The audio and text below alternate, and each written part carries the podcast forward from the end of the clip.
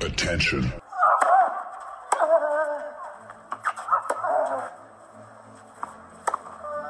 Bitte nehmen Sie schnell Platz, die Spieler sind bereit. Just quiet quickly, please. Für Hallo, da ist der Dominik Diem. Quiet Please, den Tennisnet Podcast. Das verbale Hawkeye für alle Tennisfreunde, denen ein Aufschlag von John Isner nicht schnell genug ist. Hallo, hier ist Roger Federer. Wie tief ist der Sand in Roland Garros? Hallo, ich bin Julia Görges. Was hätte Dominik Thiem erst mit einer beidhändigen Rückhand anstellen können?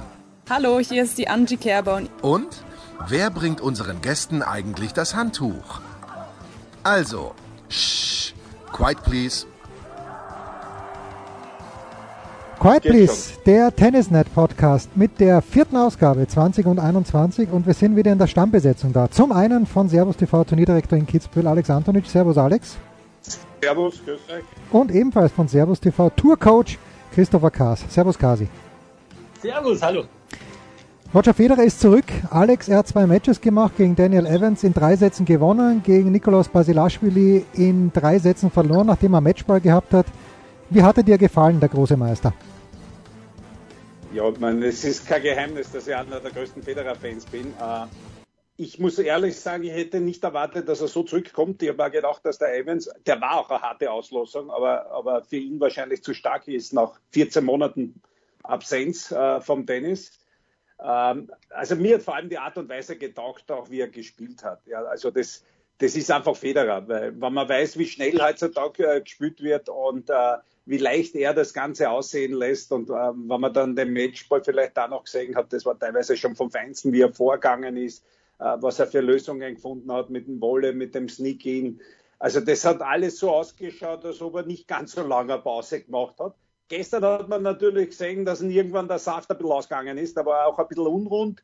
Äh, von der Bewegung her dann einmal einen Schritt zu langsam. Auch im Rücken hat man vielleicht schon was gemerkt. Jetzt lasst der Dubai aus, will mehr trainieren. Aber äh, also ich, beim Federer, ich traue jetzt dann schon wieder alles zu Richtung Rasenturniere. Ja, weil das sagt er ja Kasi, dass er eigentlich äh, nur antrainieren möchte für Wimbledon. Ja, was hast du gesehen, Kasi? Ähm, ja, wie es der Alex sagte, also Fan hin oder her. Es, es war einfach eine unglaubliche Freude, äh, Roger Federer wieder auf dem Tennisplatz zu sehen. Das hat sich äh, richtig angefühlt. Ja, weil das letzte Mal, als wir ihn gesehen haben, da war die Welt noch in Ordnung. Ja, so viel Zeit ist da vergangen. Und, äh, ja, das darf man nicht vergessen. Und es hat äh, sich gestern ja auch, beziehungsweise die letzten Tage, äh, ja fast normal angefühlt, weil äh, Roger hat die Geisterspiele ausgelassen. Ja, da, war, da war gestern schon wieder Stimmung äh, in Doha, da waren ein paar Zuschauer. Das hat, äh, ja, das hat äh, unglaubliche Freude gemacht, ihm zuzuschauen. Und ich würde mich am Alex komplett anschließen. Ich fand es ich fand's sogar besser, als ich es erwartet hätte. Also er okay. hat, damit war er selber auch sehr zufrieden in seinen Statements. Ich finde ja den beiden Matches gut aufgeschlagen, phasenweise sogar sehr gut. Äh, ich habe vorher mal geschaut, gegen Evans hat er 13 Asse gemacht, gegen Basilashvili 12 Asse und Roger war ja keiner, äh, der die letzten zehn Jahre immer 25 Asse serviert hat. Also das sind ja wirklich für ihn sehr, sehr gute Werte und äh, hat es offensiv gut gespielt, äh, sehr variantenreich. Äh, Alex hat es genau richtig gesagt. Und also ich fand alles, was er in der Offensive spielen konnte, hat richtig gut ausgeschaut. Ähm, in der Defensive, da wird er auch noch ein bisschen Zeit brauchen und es wird auch sicherlich äh, dann auf Rasen sein Ziel sein, so wenig Defensive wie möglich zu spielen. Ja? Und in der Offensive ist er gefährlich. Ja, ich fand es ja sehr, sehr nett, dass Mohamed Layani muss sich richtig geschreckt haben, weil das erste Mal hat jemand nachgefragt. Vor dem ersten Match hat der Federer ja nachgefragt, äh, wie lange habe ich dann Zeit, wenn du äh, den Spielstand bekannt gibst? 25 Sekunden, oder? Das fand ich sehr sympathisch, Alex. Generell, also ich habe beim Zuschauen einfach die Freude gemerkt, auch von Roger Federer, dass der einfach wieder Tennis spielen kann. Das, das hat mir am meisten ja, getaugt, die Freude zu sehen vor allem wenn er dann so Breckbälle abwehrt und äh, du hörst das kommen jetzt auf Schweizerdeutsch. Also das war schon dann äh, einfach das zeigen, dass der einfach wettkämpfen will. Er hat ja irgendwann einmal gesagt, das ist das, was er am besten kann und das macht ihm dann riesen Spaß. Und solange er irgendwie competitive ist, äh, will er da dabei bleiben. Und da hat man gesehen, warum ihm das Spaß macht. Ja. Also der, der spielt einfach gern Tennis und hat gern auch diese Challenge, dass er Breakbälle abwehrt, dass er dann super Punkte spielt und, und dieses Erfolgserlebnis. Und solange er das noch genießen kann auf dem Level, weil das ist ja kein dahergelaufener, der, der Evans, ähm, genau so lange wird er noch spielen. Und äh, wie gesagt, ich hätte nicht gedacht, nach 14 Monaten Pause jetzt, ähm, dass er gleich so äh, wettkampfbereit ist. Ähm, aber da muss ich schon sagen, man, vielleicht reicht es so nicht für ein Turnier. Das hat man gestern dann schon gesehen, wenn er zwei so harte Partien hintereinander hat. Und da wird er jetzt auch seine Schlüsse draus ziehen und mhm. äh, sagen, ich trainiere jetzt noch ein bisschen. Ich weiß, dass ich relativ schnell mit ein paar Matches wieder da bin. Ich bin sehr gespannt, wo er dann auf Sand spielen wird. Er wird nicht in Dubai spielen, hat Alex schon gesagt. Er wird nicht in Miami spielen und danach, äh, ja, also ich glaube nicht, dass er es auslässt bis Stuttgart oder wo auch immer. Das werden wir uns anschauen. Wer in Dubai spielt. Alex, Jens, ja, bitte. Äh, ganz kurz nochmal da einzuhaken, ähm, weil der Alex das gesagt hat. Ähm, er hat uns alle positiv überrascht. Ich glaube wirklich, dass er sich selber auch mhm. positiv mhm. überrascht hat, weil das war wirklich so, als er diesen Matchball gegen, gegen Dan Evans verwandelt hat, das war kurz so, wo du gedacht hast, oh, äh, jetzt ist er echt emotional. Also das hat ihm schon auch äh, extrem viel bedeutet und das hat, äh, also das war äh, also Wahnsinn zuzuschauen. Ich glaube nicht, dass er für sich, ich glaube, dass er sich die Frage gar nicht gestellt hat, gehe ich heute als Sieger vom Platz oder nicht. Das war für ihn so ein Randtesten, äh, das Ganze mal wieder so, so ein bisschen reinschnuppern und er hätte das auch akzeptiert, wenn er gegen Evans verloren hätte. Und es hat ihn, glaube ich, positiv überrascht, dass er dann wirklich hinten raus äh, das Ding gewonnen hat. Ja, und wie ja, auch noch und mit seinem. Vergessen darf, was du auch nicht vergessen darfst, dem, dem passiert ja jetzt nichts. Mit der neuen Regelung wieder, äh, der lässt jetzt äh, äh quasi Dubai aus, lasst Miami aus und steht halt dann nicht sechs, sondern acht oder neun im schlimmsten Fall. Ja? Also da tut sich für ihn nicht was ich was. Ich glaube, wichtig ist, dass er halbwegs hochgesetzt ist, wenn es um die Rasenturniere geht und vor allem um Wimbledon. Ich habe mir das einmal jetzt vor kurzem beim Radlfahren überlegt, wenn Federer nicht hochgesetzt sein würde, eine dritte Runde Federer Nadal in Wimbledon hätte auch Charme irgendwie. Aber Finale ja, es hätte Charme, aber genau das, äh, glaube ich, will er sich ersparen. Ja. Ähm, ja, also ich glaube, dass das äh, kein Thema ist. Jetzt, so wie das Ranking ist, es ist jetzt einmal bis Wimbledon, glaube ich, eingefahren oder 50 Prozent der Punkte verlierst, ja. ja. Also so gesehen. Wobei man jetzt auch sagen muss, man hat da viel herumdiskutiert. Ich war da in zwei Calls jetzt auch dabei.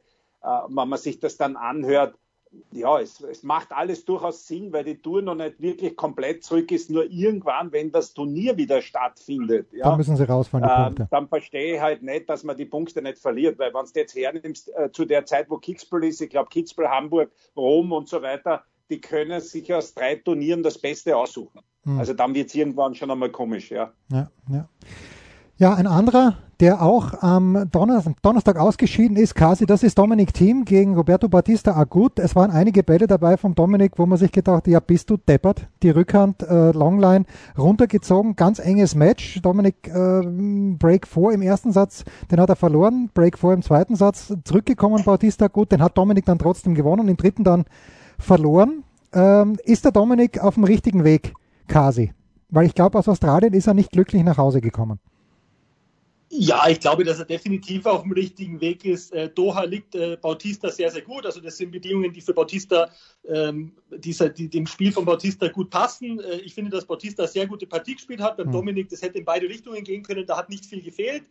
Ähm, Anfang von Doha war ja Pressekonferenz, in der der Dominik sehr, sehr offen war. Und, und da mhm. waren äh, viele interessante Aspekte wirklich auch drin, wo er gesagt hat, äh, dass natürlich die persönliche Erwartungshaltung äh, sich durch diesen US Open Sieg letztes Jahr äh, geändert hat, dass er da erst in diese Situation auch ein bisschen hineinwachsen muss. Und äh, mir hat es sehr, sehr gut gefallen, wie offen und, und transparent er da auch sein Innenleben nach außen gezeigt hat. Also das finde ich grundsätzlich immer sehr, sehr sympathisch bei, bei Athleten. Und deswegen mache ich mir um Dominik im Moment gar keine Sorgen. Ähm, der, der ist auf dem richtigen Weg und äh, ich sag mal, natürlich wird er versuchen, jetzt auf Hartplatz noch ordentlich zu spielen, aber die Priorität für Dominik ist äh, die Tausender auf Sandplatz und dann hin zu den French Open. Da will er in Höchstform sein und äh, da glaube ich, ist er im Moment auf einem guten Weg. Ja, und er hatte auch in Miami nichts zu verlieren, hat er vor zwei Jahren erste Runde gegen Hurkacz verloren. Äh, man hätte auch denken können, Alex, nachdem der Dominik die US Open gewinnt, dass der andere Effekt eintritt, dass er sagt, ich kann jetzt komplett befreit aufspielen aber wir waren ja beide überrascht, dass uns der Wolfgang Team gesagt hat, auch hier bei Quiet Please, dass er gar nicht, ihm war das gar nicht klar, dem Wolfgang, wie wichtig dem Dominik so ein Grand Slam Sieg war. Also das, ich, ich fand das auch ja. toll, was der Dominik gesagt hat, aber ich war damals sehr überrascht vom Wolfgang, was der gesagt hat. Ja, man darf eins nicht vergessen, ich glaube noch immer, dass das das Wichtigste ist für einen Tennisspieler. Ja. Du kannst alle anderen Titel wahrscheinlich nehmen, vielleicht noch, wenn einer wirklich so ein Teamguy ist, dass er noch einen Davis Cup gewinnen würde, den alten zumindest, zu Hause vor eigenem Publikum. Sowas wäre natürlich vielleicht noch eine Krönung, aber ein Grand Slam ist einfach bei uns in unserer Sportart das mit Abstand größte, was es gibt. Und das äh, glaube ich schon, dass das bei ihm einmal äh, eine Genugtuung ausgelöst hat, dass es ihm wahnsinnig viel wert war und dass dann einmal so eine Phase kommt, wo du einmal durchschnaufst, ja. Und äh, dann bist du natürlich da gejagt. Und so wie der Kasi gesagt hat, da war nicht alles rund, wie er zurückgekommen ist. Das hat er selber unten gesagt. Und ich habe gestern, das, das muss ich, da muss ich den Kasi komplett beipflichten. Roberto August, äh, äh, Bautista äh, Agut, da tun wir immer schwer mit dem Agut da hinten.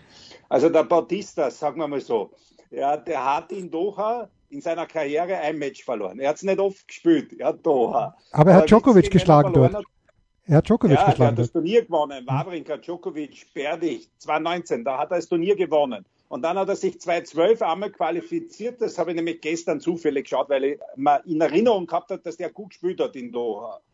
Und dort hat er gegen Bachinger verloren. Hm. Also der ja, einzige, der bis jetzt in Doha am Bautista gut geschlagen hat, das war der Bachinger. Das so ist kein, keine Schande. Gegen Matthias Bachinger ja. zu verlieren ist keine Schande.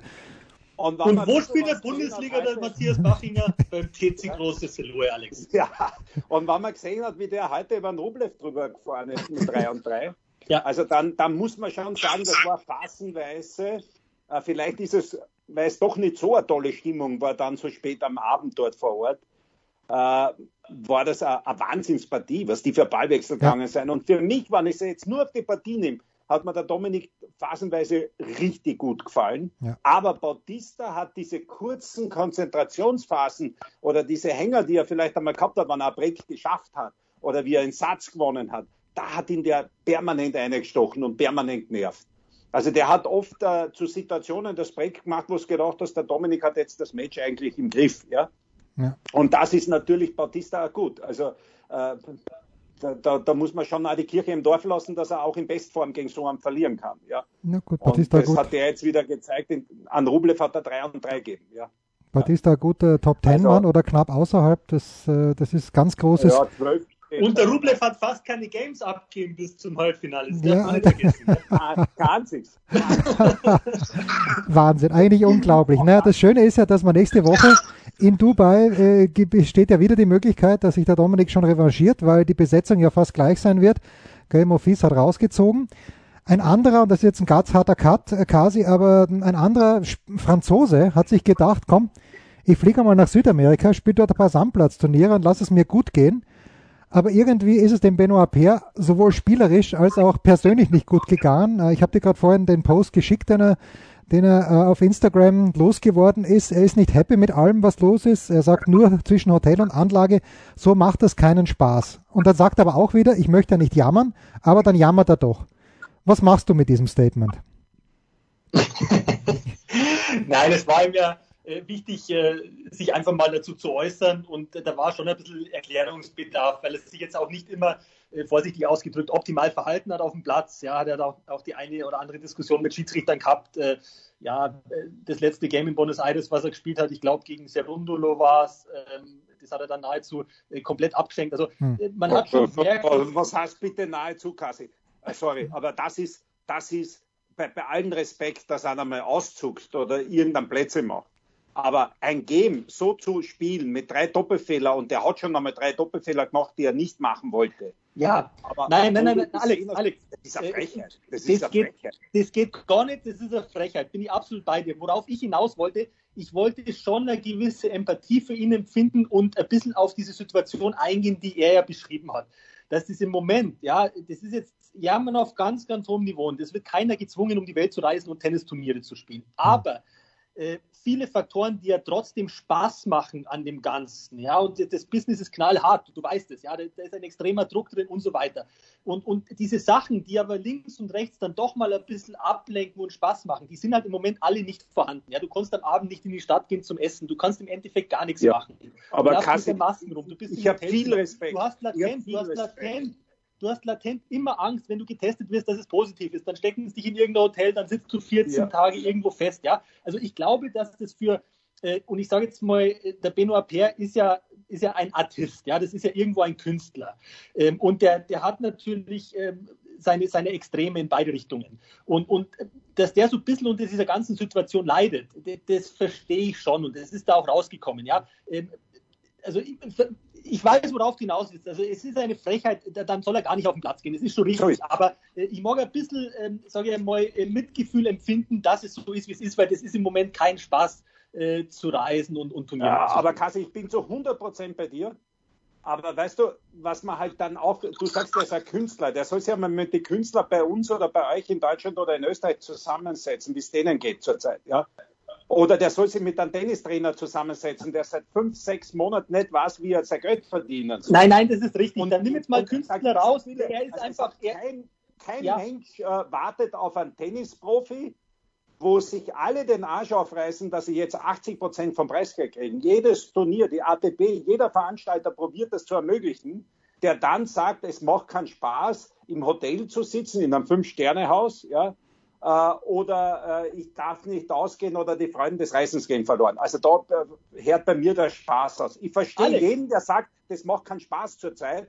Alex, ja. objektiv betrachtet, 100% richtig. Aber ich sag's dir, ich war dieses Jahr in Doha. Ja, du, du hast manchmal Gedanken im Zimmer, wenn du weißt, du bist jetzt 18 Stunden im Zimmer. Das kannst du auch nicht immer steuern. Ja, natürlich redest du dir dann ein, ja, uns geht's gut und so weiter. Aber das ist ja auch nicht so, dass der auf den Platz geht und dann sagt, äh, du, ganz ehrlich, jetzt probier's und dann schenke ich ab. Nein, das sind einfach Gefühle, die sich da entwickeln. Das müssen wir auch ernst nehmen, weil es im Moment wirklich auch, äh, sage ich mal, äh, psychologisch nicht einfach ist, was da mit dem ganzen Reisen und allem los ist. Ja? Und, und da mag ich nur sagen, äh, für mich sind das so kleine Hilferufe, wenn sich jemand so äußert und, und, und sich auf dem Platz so verhält, weil äh, nochmal, der hat sich nicht am Abend vorher überlegt, morgen gehe ich mal auf den Platz und dann serviere ich hinten raus vier Doppelfehler und sage, noch einmal, das, das ist schon klar.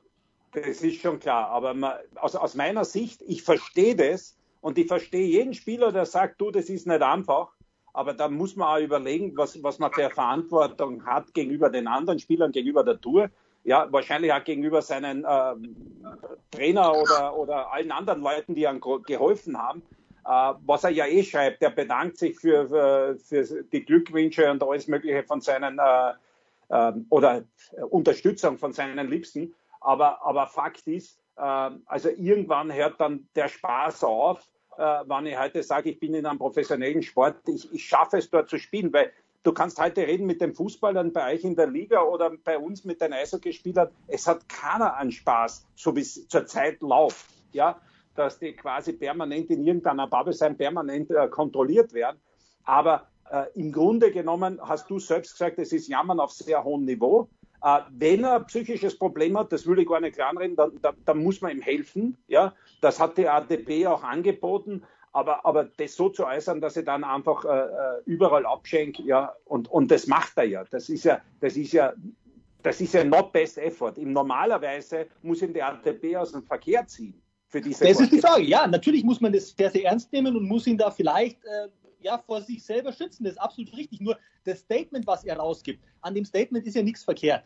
Ja, er gratuliert seinem Gegner, er entschuldigt sich im Endeffekt für sein Verhalten, er versucht ein bisschen ja äh, auch zu erklären, wie dieses Verhalten entstanden ist.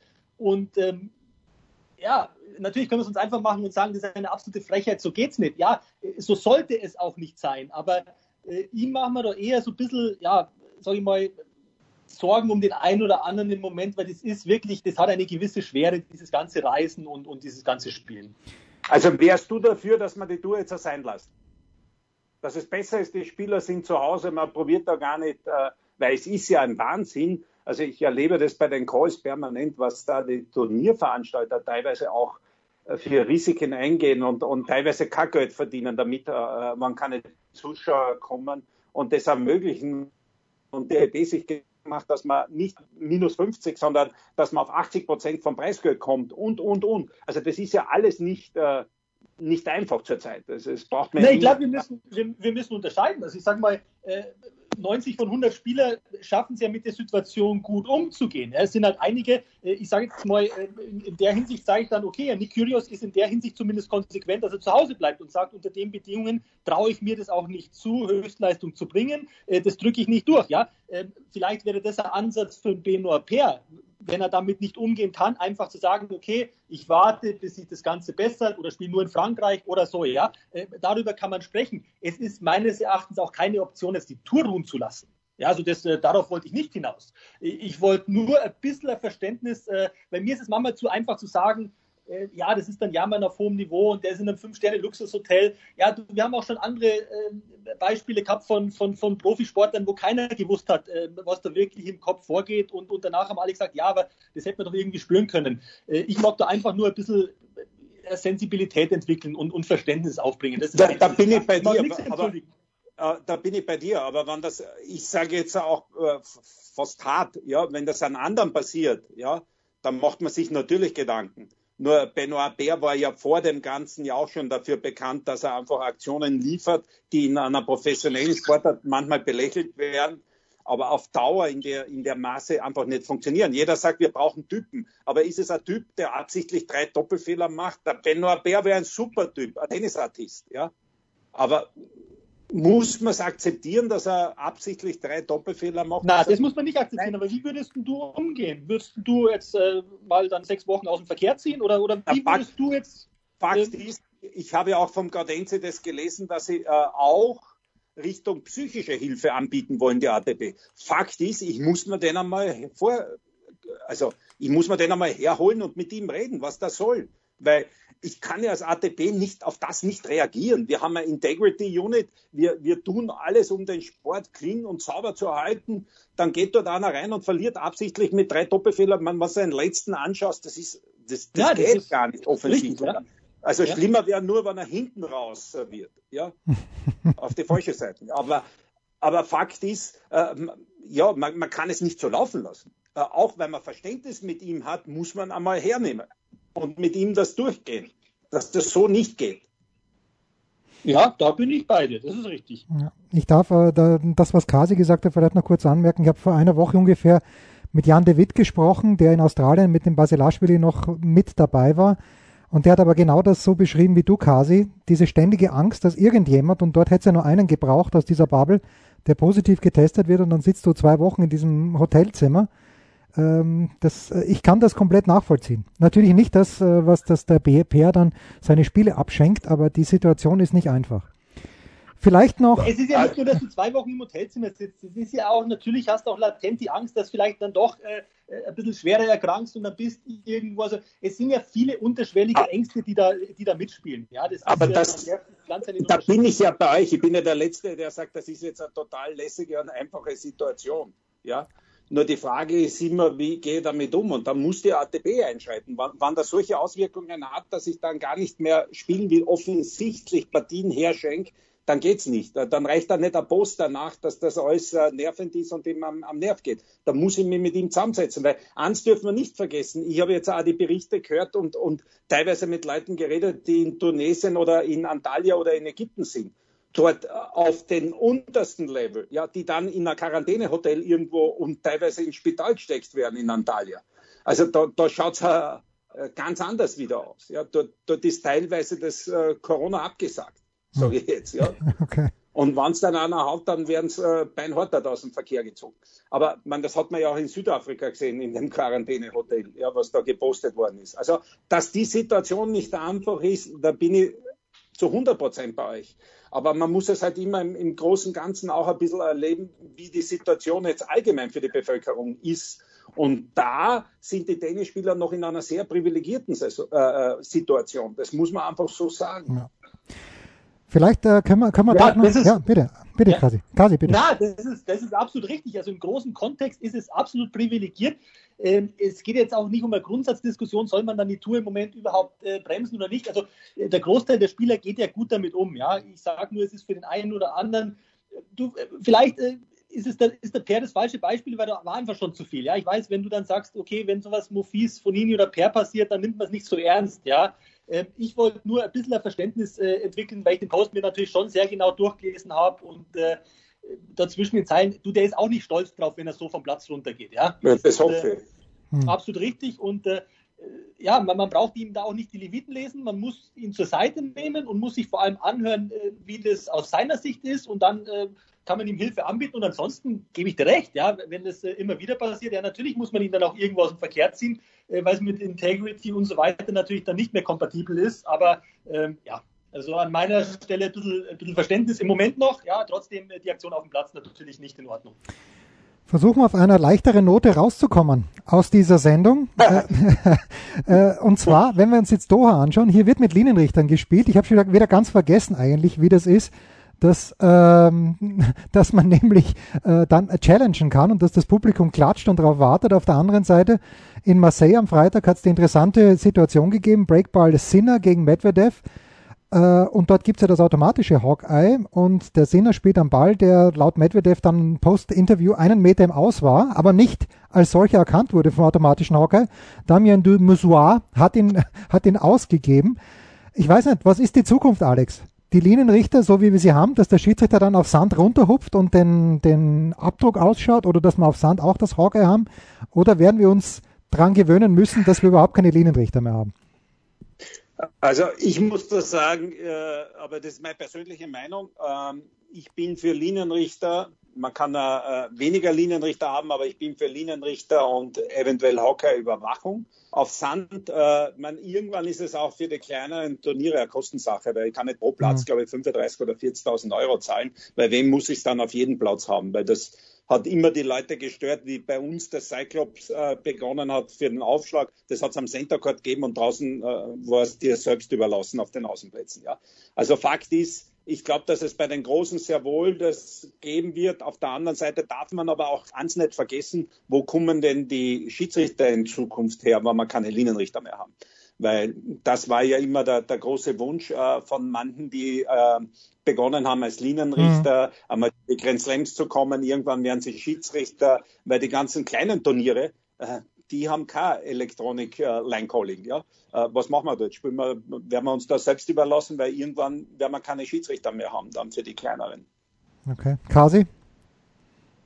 Ähm, du, das mit den Linienrichter, ganz ehrlich, ist mir eigentlich egal. Also wir, okay, ja. wir finden Gründe, na, du, wir ja, finden Gründe, dass es, äh, äh, dass wir Linienrichter haben, ja, wir finden Gründe, dass wir keine haben. Was ich super finde, ist, äh, dass die Ballkinder nicht mehr die ganze Zeit das Handtuch hinterher Oh ja, oh ja, oh ja.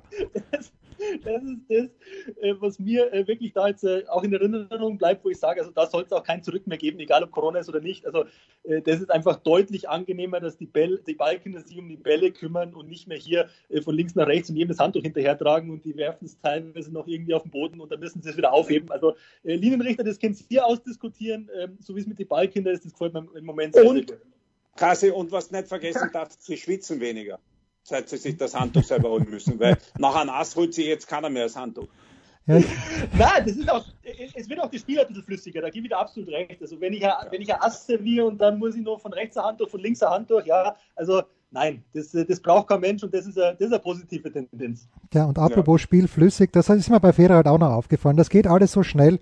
Da steht es nach 35 Minuten 6-6 im ersten Satz gegen Evans. Das ist halt auch eine Freude, ohne großen Schabernack rundherum, herrlich. Also es geht weiter mit dem Tennis-Zirkus kommende Woche in Acapulco mit Alexander Zverev und in Dubai mit Dominik Thiem. Wir freuen uns. Danke dir, Kasi. Danke, Alex. Das war's. Quiet Please, der Tennisnet Podcast, Ausgabe 4, 2021. Ich wünsche euch was. Servus, ich wünsche euch was. Ciao. Spiel, Satz, Sieg. Das war Quiet Please, der Tennisnet Podcast liked uns auf Facebook, folgt uns auf Instagram und verpasst auf keinen Fall unsere Live-Ticker auf tennisnet.com. Neben all den anderen Artikeln, Gewinnspielen und Serviceberichten.